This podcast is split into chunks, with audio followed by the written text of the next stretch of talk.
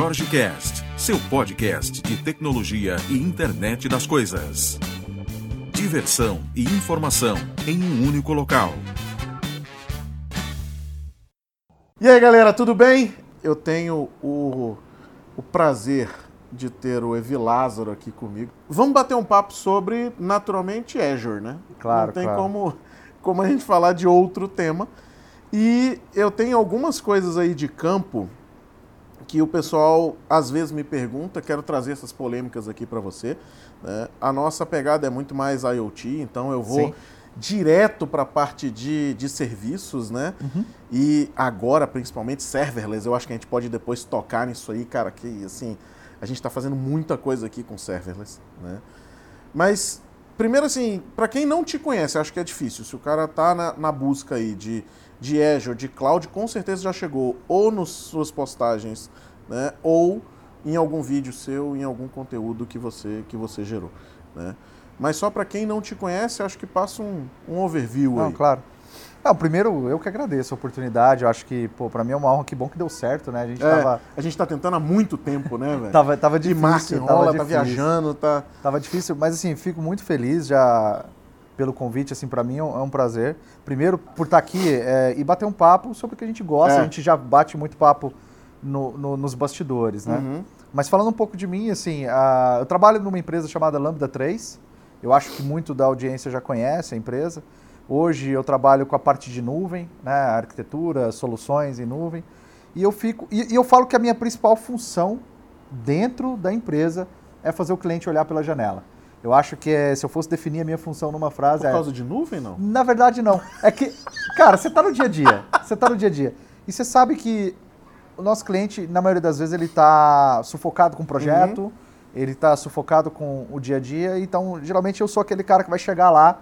e, Pô, cara, muito legal isso que você tá fazendo, mas vamos olhar para isso daqui também? Eu escutei uma frase hoje, a gente estava numa reunião com, com um cliente e ele me disse assim: é legal a gente trazer gente de fora, porque por mais que a gente tente estudar alguma coisa aqui dentro, a gente está tão focado no nosso dia a dia que a gente jamais vai inovar. É isso, acho que tem muito disso, acho que tem muita empresa que está focada nesse dia a dia.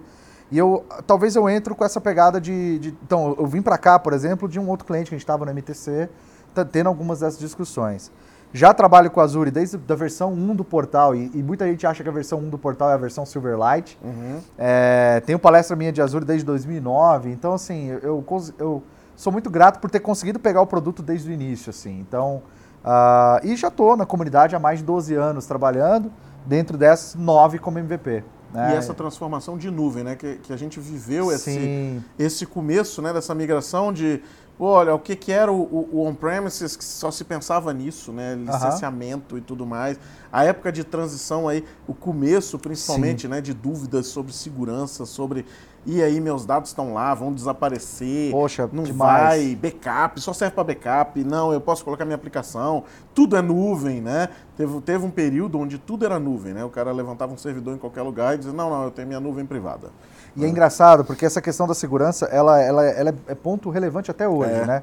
Falando de Azure especificamente, sete anos aí, oito anos, ela é um dos principais pontos. E, e o que eu aprendi, até como, como dica, se você vai entrar nessa discussão, já começa como, como segurança. É. Porque a partir do momento que você ah, Aprofundar em qualquer dos pontos. e você deixa a empresa e você deixa a empresa mais tranquila com relação à segurança, a- você flui o assunto de nuvem na empresa mais rápido. Uhum. né? Então, ah, antes a gente tinha uma discussão, avançava rapidamente, porque, querendo ou não, é fácil conquistar o desenvolvedor, é fácil, às vezes, conquistar o profissional de infraestrutura em alguns aspectos, mas na hora que bate na parte de segurança, as empresas dão uma, uma recuada. Então, se você já começa, você quebra um pouco mais essa barreira.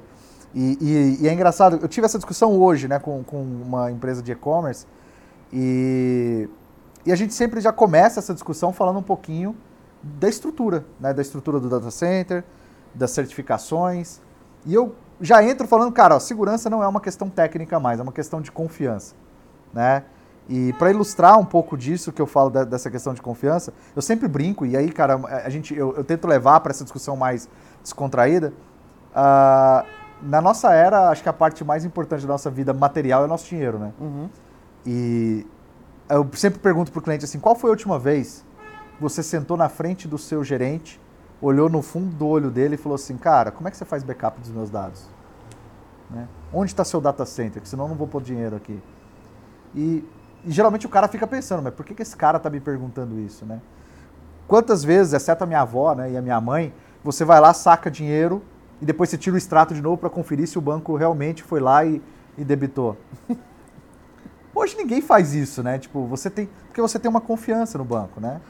Quando você vai sacar o dinheiro, né? Te importa de qual cofre saiu o dinheiro? Nem um pouco. Não, não importa. Isso é. vem porque você tem um órgão regulamentador, que é o Bacen. Segurança é um negócio, cara, que quando você pensa assim, a gente tem atendido muito agora. É, quando se fala de IoT, né, você tem alguns dados de sigilo de negócio. Exato. Então, às vezes você está sensoriando a câmara frigorífica, às vezes você está é, sensoriando toda a escala, toda, toda a esteira de produção, né? Você tem toda um, uma planta toda, né?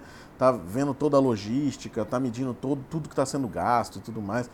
E a gente tem esbarrado em alguns, em alguns casos que são assim, e se os dados desaparecerem? Sim. Que é isso que você estava falando, né? E aí a gente diz assim, e se tiver dentro de casa... É, ele não desaparece? Ele não desaparece? Né? É assim... Não, e se eu coloco lá, eu, eu escuto muito, a gente está usando, tem usado muito as suítes cognitivas, né? E não, aí você consome uma API, então eu estou treinando esse serviço. Sim, de certa forma você está melhorando né, a assertividade. Não, então então, meus dados são públicos. Não, não são públicos. Não, é não. É. Aí, aí você entra em toda uma temática, né? E, e, e, como colocar isso dentro do contexto. Exato. E aí você tem que identificar a camada, né? É. Que camada de segurança que você está se preocupando. E aí eu falo da questão da, da, da confiança, porque ah, no paralelo do banco é hoje você confia porque você tem o Bacen, uhum. esse cara é um órgão regulamentador, que ele garante, através de, de, de uma governança ali, que os bancos vão seguir determinadas regras e que seguindo essas regras você consegue ter a garantia de que, olha, se uma transação vier meio esquisita, o banco consegue estornar e tudo mais. O mesmo acontece para a nuvem. Existem órgãos de certificações nacionais, internacionais, certificações específicas para governo, certificações específicas para vertical de negócio uhum. financeiro, saúde, em que os data centers do Azure hoje, né, eles já são certificados que te dão essa garantia que se você entrar lá e, e entender um pouquinho como que a Microsoft trata seus dados, ou o poder que você tem né, de criptografar esses dados e trabalhar esses dados com a sua chave, que essa chave não é compartilhada e tudo mais, ela te passa uma segurança. De forma transparente Exato, para o seu negócio, isso. sem que você impetre nenhum nível de conhecimento, sem que você necessariamente tenha que colocar um profissional seu para tomar conta. Isso. E aqui a gente está falando de Azure, né? Mas existem outros players Sim. que são praticamente, né, seguem algumas dessas regulamentações. Exatamente, então, exatamente. Né? E isso traz aí nessa, porque começando com essa discussão e você e hoje eu passei por isso, né? Falou, ó, aqui estão as certificações de negócios de vertical para o seu negócio. Aqui estão certificações específicas de governo. Aqui estão algumas certificações. O cara começa a olhar isso e falar, peraí, então realmente aqui eu começo a entender como que são tratados os meus dados, como que tem essa transparência, como que eu consigo é, é, é, movimentar isso daí. Não, parece que é bem mais seguro. E aí uhum. ele começa, de verdade, a enxergar os gaps internos que ele tem. Né? Porque até então aquela pergunta é mais um questionamento, né? E tem um cara. E quando você reverte isso para o, o interno, que é assim, nossa, não, mas eu estou preocupado com isso, eu estou preocupado com esse nível de coisa, estou preocupado com isso. Poxa, legal. Eu uma vez reverti, né? E disse assim, e como é que é feito hoje aqui dentro? Como você faz hoje? Isso. Exato. É assim, o quanto você garante que o, o, cara dali da infraestrutura não tem acesso ao setor financeiro? Exato, exato. Não, mas é porque a gente tem uma rede diferente, mas ele, ele que toma conta da rede. Sim. É assim, quem faz essa auditoria? Você tem uma auditoria externa? Não, é, mas não é necessário. E às vezes a gente se pega e se prende, né? Aquelas perguntas retóricas que você enxerga, às vezes, assim, não, não, isso aí não, não, não serve, isso aí não se aplica, isso aí não cresce, isso sai muito caro, eu já escutei muito isso. Né? Isso sai muito caro. Imagina fazer a segurança física de um data center, o quanto, o quanto que é caro. Com segurança armada, Exato, exato. E aí quando você começa né, a mostrar e justamente passar essa confiança, olha, aqui, quando a gente fala da camada do dado, ele é tratado dessa forma, uhum. quando tem a parte da segurança física, e, e você começa a perceber o semblante do, do, do, do, seu cliente ou de quem você está levando a discussão, mudar e ele fala, bom, realmente isso faz sentido. E aí é claro que para descontrair a gente brinca, né? Tem um cara chamado David Chappell, E ele é um palestrante internacional muito legal e ele fala uma frase sobre segurança que ele fala o seguinte: se você parar para imaginar qual é a arma tecnológica mais poderosa hoje, né, do mercado, mais poderosa. E aí ele faz alguns exemplos, né? É arma química, não sei o quê. E aí a brincadeira dele é que ele chega na conclusão que é o Windows Update. ele fala, cara, o Windows Update, porque pensa que toda quinta-feira a Microsoft libera patches de segurança que o mundo inteiro baixa nos seus servidores e instala sem questionar. É. E qualquer profissional de segurança acha que a melhor prática é baixar o patch de segurança e colocar. Então, quer dizer. Sem sequer ler. Sem se, não, sem sequer atualizado. ler. Por quê? A confiança que a Microsoft já passou ao longo desses anos de que aquilo é uma boa prática, de que eu estou evitando estar vulnerável uhum. a, aplicando esse patch. O mesmo para a segurança de cloud se aplica quando você começa a entender cada vez mais essas certificações. Bom, se eu puder dar uma dica assim para quem tá, quer startar essa discussão e quer se. Pô, eu não sou um especialista em, em, em, em segurança, acessa um cara chamado Microsoft Azure Trust Center. Lá você vai conseguir ver todas as certificações por vertical de negócio, uhum. se é para governo, se não é. O Azure hoje é o, o, provider de nuvem que tem a maior quantidade de selos e certificações do mercado, vista dos outros concorrentes. Uh, você consegue baixar até mesmo um PDF lá do auditor que fez a última auditoria. Uhum. Então tem muita informação lá que contém que você vai conseguir absorver e conhecer um pouco mais sobre, é, sobre Eu acho isso. que é interessante isso aí não só para a galera que faz venda, né, de, de comercial e tudo mais. Está nessa discussão, é, né? Mas para o cara também saber o que, que ele tem ali por trás. Conhecer um pouco, né, explorar um pouco esse mundo de segurança que às vezes ele é esquecido. Né? A gente vê muita gente que a segurança entra bem depois do projeto ter começado, ou Sim. não, isso a gente joga lá para frente para depois a gente pensar e tudo mais. Vamos acreditar que eu tenho esse nível, né? E às vezes você se pega, por exemplo, você está fornecendo uma solução para terceiros e você não sabe o poder de fogo que você tem por trás de você. Claro. Para te dar isso aí, né, que você pega, acaba pegando isso compulsoriamente, né? Você é. diz, olha, eu já estou dentro de um ambiente que está com isso, ou seja, necessariamente eu já tenho isso aí no meu pacote agregado. É legal porque você pega dois tipos de, de, de empresa, né? Aquela que está reticente em começar com a nuvem por causa de segurança uhum. e aquela que é totalmente aberta, mas simplesmente esquece da segurança, porque ela, ah, tô coberto porque o data center é bom é. e ele vai ter. E para o cara, vale às vezes, que está criando, né? Eu tenho feito um trabalho com, com o pessoal de uma associação lá de Brasília, da, das TEPs, né? Que eu entrei recentemente lá com eles. E o foco deles é em negócios digitais. Então, eles têm um trabalho muito bacana de mentorar, de auxiliar o pessoal, né? E a gente tem falado um pouco sobre IoT, sobre nuvem, exatamente no time to market. Poxa, às vezes você tem, cara, um negócio que é, bicho, eu vou levar um tempão para desenvolver um monte de coisa. Não, você tem serviços. Né? E uma coisa que eu vejo é que muita gente ainda está ligado, quando você fala de nuvem, no criar a sua máquina virtual, né? Então você entra naquele modelo de é, plataforma como serviço, de infraestrutura como serviço, de serviço né, como serviço, ou seja, que, como é que você enxerga isso hoje no mercado? Assim, o que, que hoje você indica para a galera?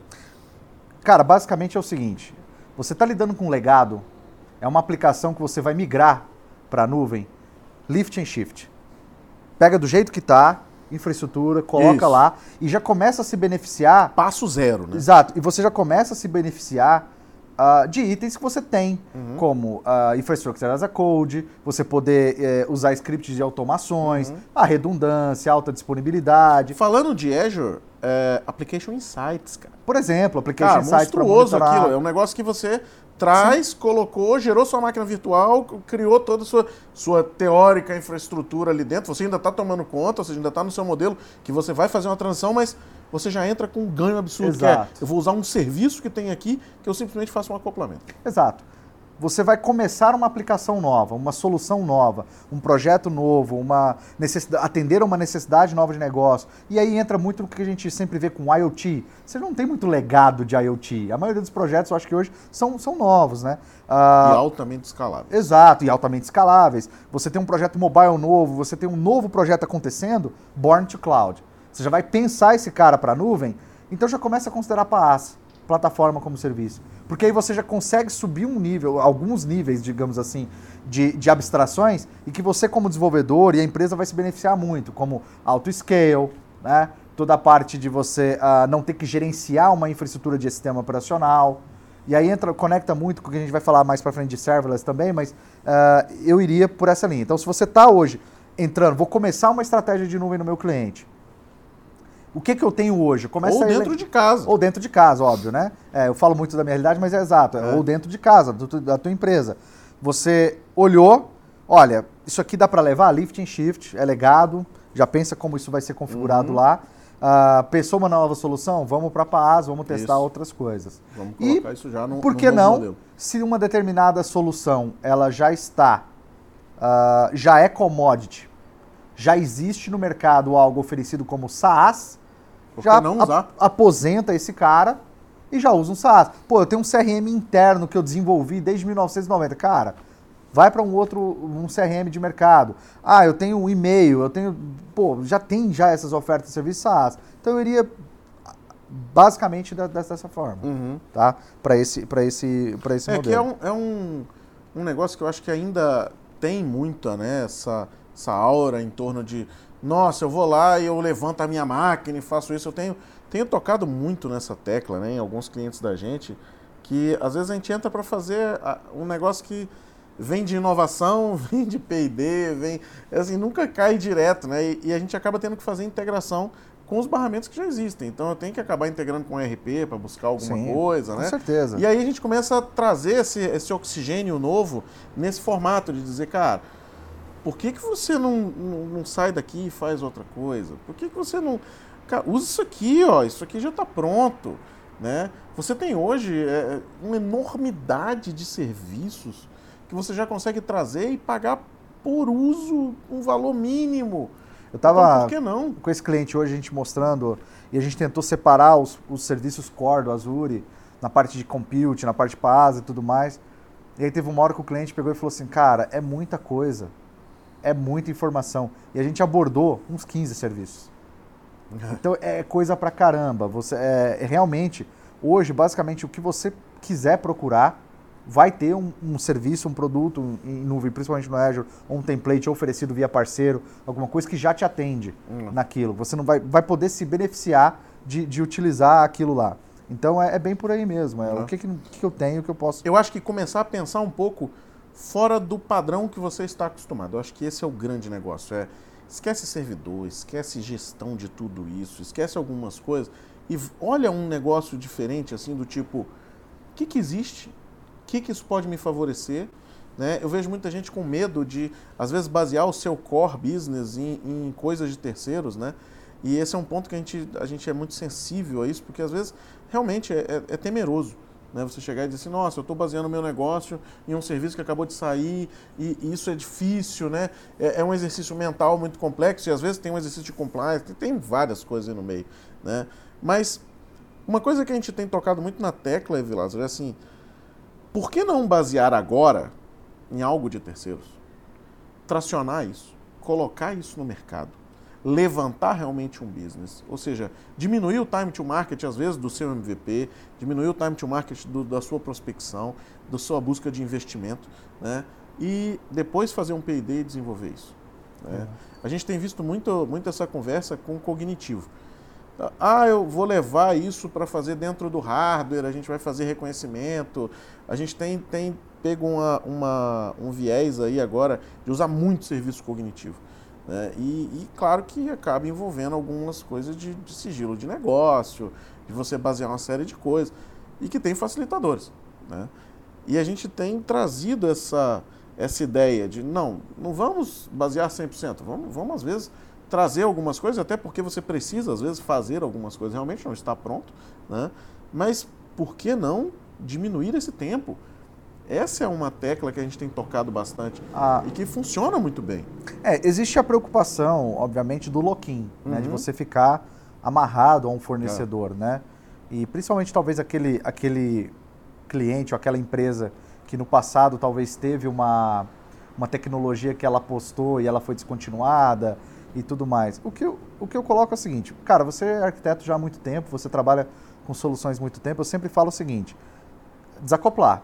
Então você vai pensar a sua arquitetura para ela ser o mais desacoplável possível é, e você fazendo isso, você co consegue diminuir esse lock-in. Em alguns cenários você vai diminuir até o quase zero, né, adicionando ali na sua arquitetura, e alguns outros cenários você vai ter um certo lock-in. Eu acho que container ele vem, ele, ele mata muito isso, de Mata. você simplesmente Ajuda. ajuda bastante você poder migrar para uma nuvem sem estar muito preso. Mas alguma perninha às vezes sempre fica. Então, pense já que multi-cloud é uma opção, você ter partes da sua Inclusive solução. tem players hoje no mercado que vivem de fazer camada de abstração para multi-cloud. multi-cloud. Exato. Então, multi-cloud é uma opção, onde você pode ter. Uma opção, na verdade, eu acho que é o futuro. É? né? poucos vão apostar somente numa nuvem, mas multi-cloud, você tem uma parte numa nuvem, o que é melhor daquela Hoje a nuvem. gente trabalha com híbrido Isso, em várias soluções. Exatamente, e ter essa O comunicação. melhor dos mundos, assim, eu tenho o melhor mundo aqui, tenho o melhor mundo lá, tenho o melhor mundo lá na outra, junta os três, faz Isso. seu barramento, resolve o seu problema e toca o mundo. Hoje você tem produtos como, por exemplo, o Service Fabric, que você pode fazer deploy na Amazon. Então você tem uma plataforma de microserviços da Microsoft, que obviamente roda baseado em containers também, que orquestra containers, está lá rodando na Amazon, depois eu quero migrar isso para Azure, é basicamente migrar.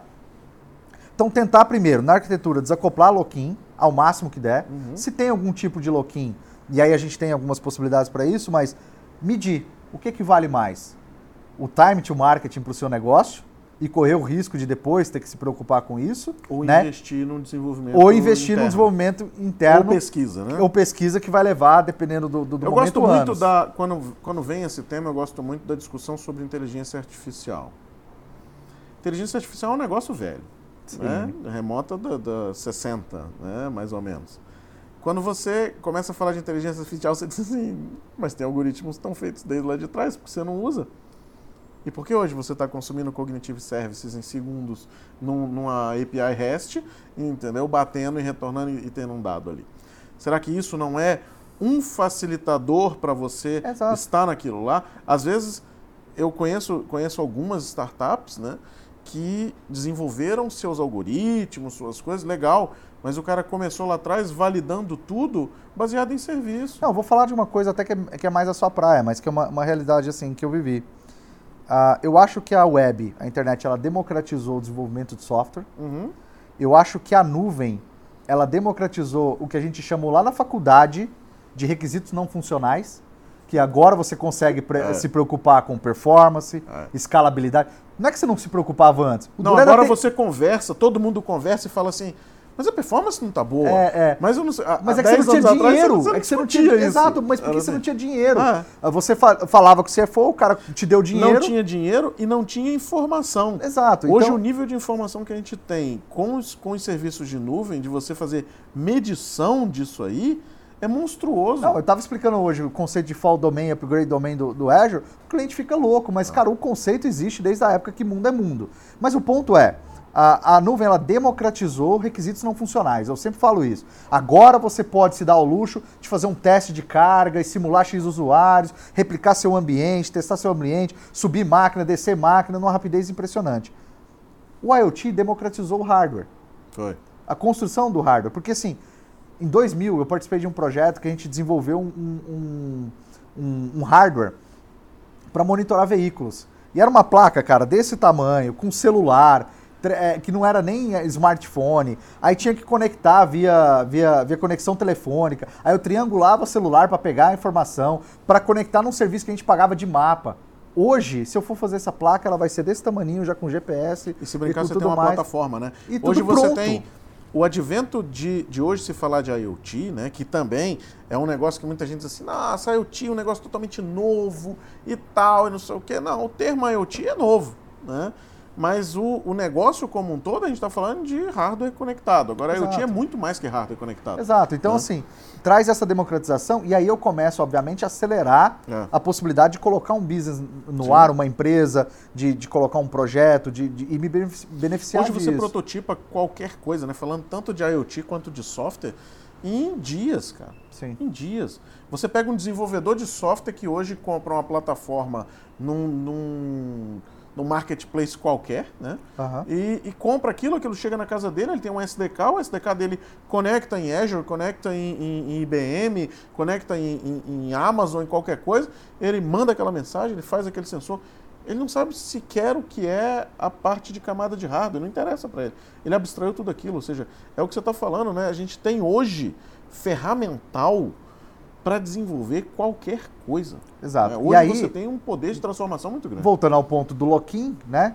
Que é para conectar, é tipo, é você medir isso, por exemplo, tá, eu consegui desacoplar a minha arquitetura o máximo que deu utilizando tudo que eu tenho hoje, seja um provider que abstrai, seja container que também me permite fazer isso, seja a- a criando camadas na minha aplicação e domínios que eu consiga abstrair o SDK específico, uma determinada API. Chegou no momento que você não consegue mais. Cara, eu vou para uma nuvem híbrida, eu vou me beneficiar de multi-cloud, ou vale a pena eu subir o negócio porque eu não vou construir isso do zero. É. E aí você deu o exemplo da, da inteligência artificial. E, cara, não dá, né, cara? Não. Não- principalmente muita empresa que o, o business dela não é esse. Então, eu acho que a discussão é, no ponto de vista de arquitetura, é diminua o acoplamento, E tenta ser multi-cloud e assim. Hoje você está enxergando a cada dia, né, naturalmente, crescimento de novos serviços, de facilitadores, tamanhos. Você tem, por exemplo, a ARM, que é um negócio legal para fazer a gestão disso tudo. Né, para fazer gestão desses resources. Né? Cara, se, eu, se tem uma coisa no Azure que eu sou fã, É é, do, do A- Azure Resource Manager, é do, do ARM. E aí, por quê? Porque a gente falou aqui de várias coisas, mas, cara, tem cliente hoje já tem 300, 400 máquinas virtuais rodando no Azure. 800, já vi. Como que você agrupa essas máquinas e, esses, e essa solução como um todo, do ponto de vista técnico, de você poder agrupar e saber que aquele conjunto de recursos, banco de dados, servidores web, serviços, microserviços, estrutura ah, storage e tal, faz parte de uma solução específica chamada, sei lá, Crazy Tech Labs RP. Né? Como que você sabe que aquele conjunto, que no ASME, o portal antigo, a gente tinha aquela linguiça de coisas É. lá, e como que você abstrai também do ponto de vista de, de, de negócio. Quanto que aquela solução me custa? Se eu precisar replicar esse ambiente, né, N vezes, como que eu posso fazer? E você ter lá o template, a possibilidade de scriptar. E eu estava falando com meu cliente hoje o seguinte, falei, cara, imagina o seguinte, a maioria dos, dos projetos hoje, das empresas, elas pegam seis meses de desenvolvimento, duas semanas de teste e homologação.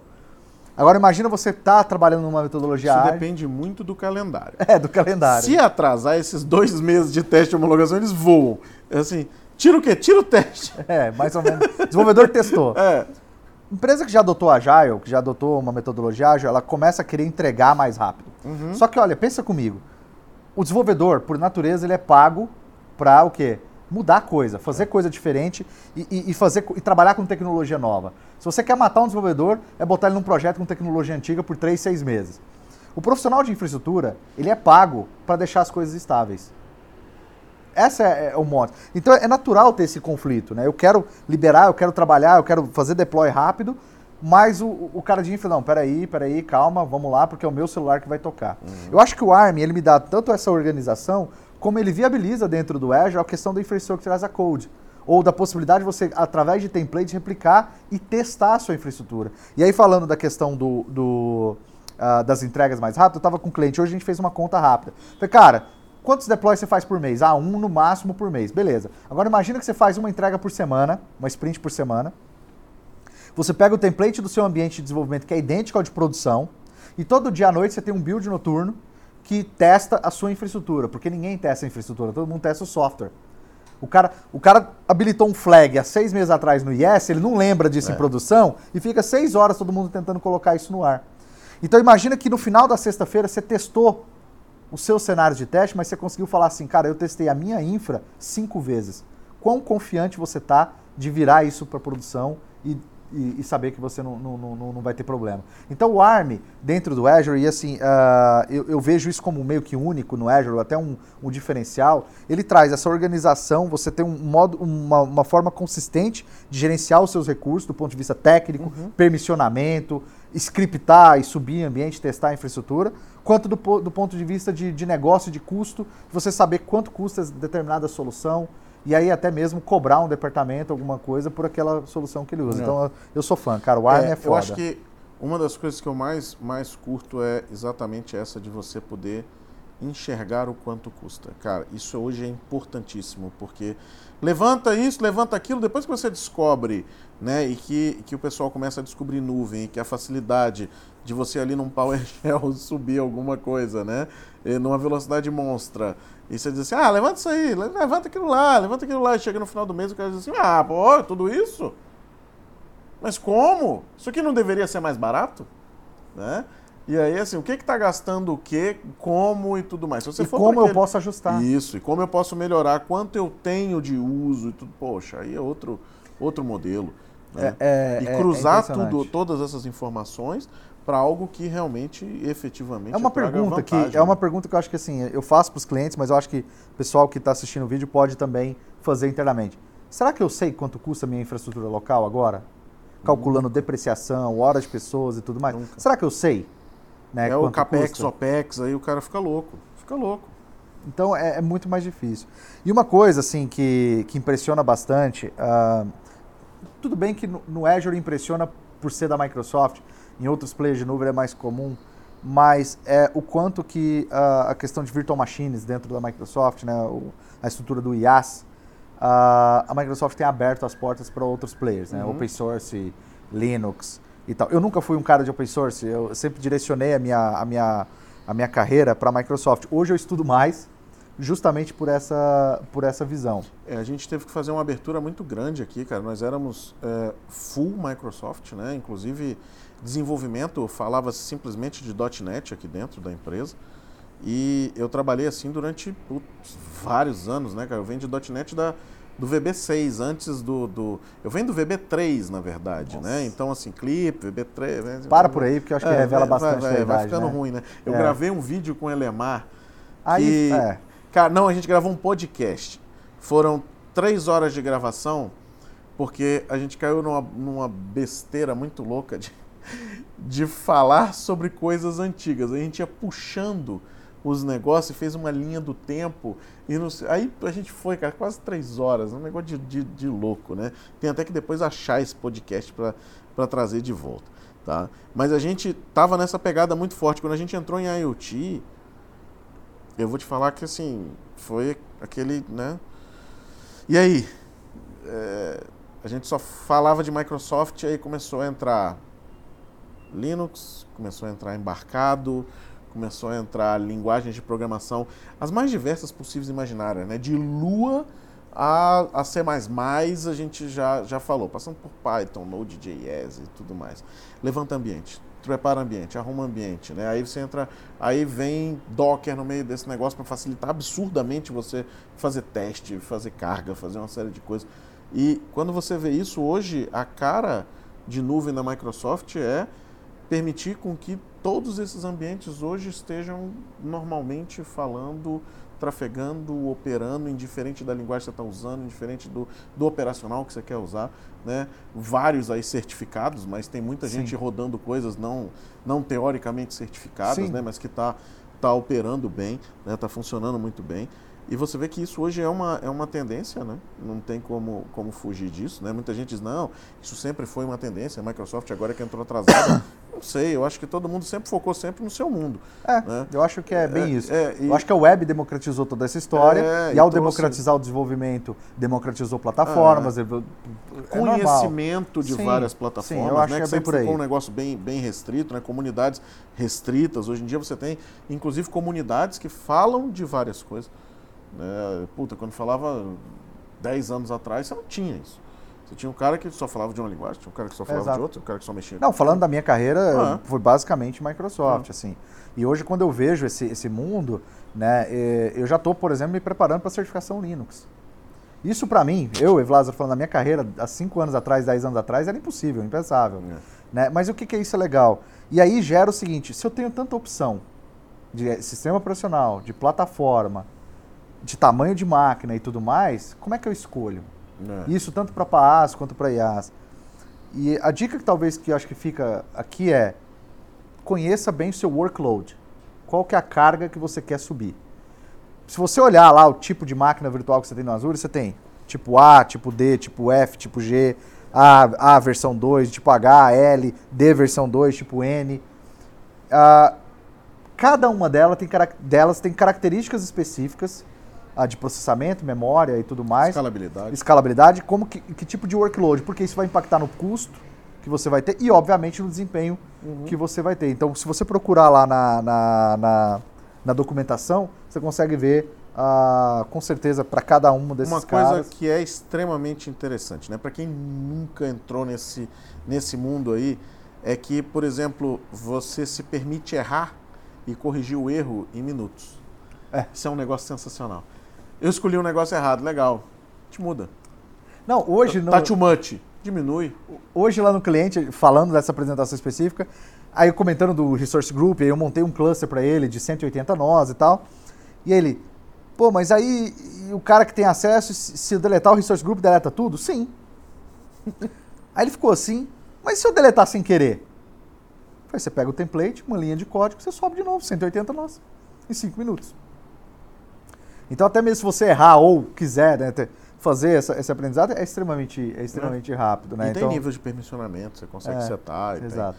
Tem Exato. todo um, um, um aparato por trás que é o, o bonito disso, né? O que eu vejo muita gente, às vezes, criticando, e aí vou extrapolar, né? Não vou falar só de nuvem, mas há para tudo, né? Desde plataforma de hardware, linguagem de programação, sistema operacional. É o, o cara que está criticando sem ter lido um pouco sobre o assunto. Aí, assim, é, é aquele crítico que não acrescenta porra nenhuma, é o cara que só enche o saco, né? Não, isso aí não presta. Por quê? Não, não presta. Não, por quê? Traga, traga argumentos. Né? Vamos, vamos entrar nessa discussão. Eu acho que hoje tem muito pró. Tem muito pró para você entrar nesse, nesse negócio, para você migrar isso, para você usar isso como um diferencial seu de entrar no mercado, né? Para você aprender. Hoje você consegue estudar de uma forma muito barata essa tecnologia toda. Né? Nossa, coisa- como consegue? é, né? tem coisas que você antes, cara, você não conseguia. Você tinha que. Ah, eu quero estudar um, um sistema operacional novo. Mas a minha máquina não consigo, não consigo levantar. Às vezes meu processador não consegue fazer uma virtualização. Então eu vou, você eu vou ficava contar, restrito. né? é, contar uma coisa que também denuncia a idade, mas ah, eu tenho o beta 1 do .NET lá em casa. E eu lembro que ele foi disponibilizado em 2000, 99, 2000. Ah, e eu pedi ele pelo site do MSDN. Na época ele chegou, morava em Goiás ainda. E cara, não tinha os vídeos que tem hoje e tal. Eu tinha que, eu- aí eu achei uma documentação que tinha os vídeos e era em CD. Eu paguei o SEDEX na época para a Microsoft me enviar. E hoje você tem Plural Site a 25 dólares. Você tem MVA ah, De gra- gratuito. Eu até brinquei esses Em dias na português. empresa que eu acho que eu vou começar a selecionar profissional o seguinte: olha, você tem Plural Site, você assiste MVA, qual é a cadência? Os caras falam que nem conhece o site, eu já dropo o cara. Porque, cara, A gente aqui não tem pergunta, lógica, o quê? né? A gente pergunta coisas do tipo: qual meetup você frequenta? Não, não vou em meetup. Qual evento de comunidade você vai? Não, não vou em nenhum. "Ué, você não quer evoluir sua carreira? você não trabalha a carreira, né? Exatamente. Porque assim, hoje, se você olhar, a gente está em São Paulo, eu posso, fazendo um chute, se a gente passar 10 minutos aqui na internet, a gente vai achar uns 20 meetups que estão acontecendo agora. Agora, agora. De tecnologias diferentes, com pessoas diferentes, com grupos diferentes, que com certeza, se você for em qualquer um deles, por mais que você não queira saber de absolutamente nada daquele assunto, você aprende alguma coisa lá, ou faz um networking legal, ou possivelmente arruma seu próximo emprego. Sim. Né? Então, assim, por que, que as pessoas não buscam isso? Eu fui no Meetup nos Estados Unidos e é claro que lá a realidade é bem diferente, mas eu vi isso. não de- gosto, eu não de, gosto. de- de- de- eu vi um cara ser contratado na minha frente. Foi É, mega engraçado. Eu vi várias coisas Eu tava tipo. no Meetup, aí surgiu uma discussão, era um cara de Linux, né? E aí o cara começou, o cara assim, eu tava aqui no meio, tinha um cara aqui, outro cara aqui, e eles começaram a se falar. Você conhece isso? Conheço. Você conhece aquilo? Tô- Você tem experiência com isso? Você tá trabalhando aonde? Aí o cara, ah, no momento eu tô de. Ele, Não, tô aqui meu cartão, cara, a entrevista tá agendada. Eu tô procurando um cara de Linux tem três meses e não Isso aconteceu consigo. no meetup da gente dentro da Unieuro lá em Brasília. A gente estava falando sobre, sobre mensageria. Aí um rapaz levantou e disse assim: Nossa, eu estou fazendo isso assim, assim, assim. Aí tinha um cara sentado o cara disse: Você trabalha onde? Aí o cara disse: Não, eu tô. Hoje estou fazendo só uns bicos, umas coisas. Não, não. Passa lá e vamos trabalhar com a gente. Assim, desse, desse naipe. Então, você vê que isso acontece, mas eu não chego nem nesse ponto de networking, de nada. É conhecimento mesmo. Sim. É o que você estava falando, cara. O MVA tem milhões de coisas. Channel 9 tem milhões de coisas. YouTube tem bilhões de coisas. Tem coisa, tem coisa Confesso, ruim. que, Tem. o, confesso que o mas- YouTube eu tenho pesquisado É. pouco, mas realmente. Mas tem bilhões de Tem coisas. Tem coisa. coisa. ruim. Tem um cara que grava o vídeo às vezes não sabe o, o negócio, não sabe. Mas ele tem conteúdo e você consegue, às vezes, dali olhar e dizer assim: nossa, ele não explicou direito isso, mas eu sei o que pesquisar no Google. Pronto. Você já mudou a sua perspectiva sobre o assunto. Né? Então, hoje tem muito material. Evilás, para a gente fechar, porque eu acho que a gente já já está no. Natural, eu acho que a gente merece trazer esse, esse tema de Não, novo. dá para ficar um dia inteiro falando aqui. E, e acho que depois a gente podia trazer outros temas ligados à nuvem também e tudo mais. Mas só para a gente não deixar de falar, né? Eu acho que hoje tem um negócio que a gente está namorando aqui que está muito louco, cara. Que é o serverless. Ou Ok. seja, o conceito de serverless é apaixonante. Não Sim. tem como você não, não olhar, né? Para quem não sabe, é a ideia de você pagar por uso. Ah, pô, a mesma coisa do outro e tal, não sei o que, vírgula. Memória usada por segundo. Aí você pega e diz assim, nossa, é um giga por segundo. Aí você faz porrilhões de coisa e deu zero. Mais porrilhões de coisas, zero. E a gente começou a bater muito forte nisso, porque eu tenho um ciclo de vida de mensagem curto no IoT, eu tenho algumas coisas que às vezes eu precisava mandar para storage para depois processar, para fazer isso, e a gente usa muito aqui fila, pilha, um- algumas coisas legais aí, né, que muitos só viram na, na faculdade, mas que, cara, extremamente bacana, né, aquela ideia de mensageria realmente, né, de, de trazer tudo isso. E uma das coisas que a gente usou agora, recentemente, num cliente, que por sinal não é de, de IoT, né, mas que trouxe um ganho muito grande, a gente usava o Web Jobs, né?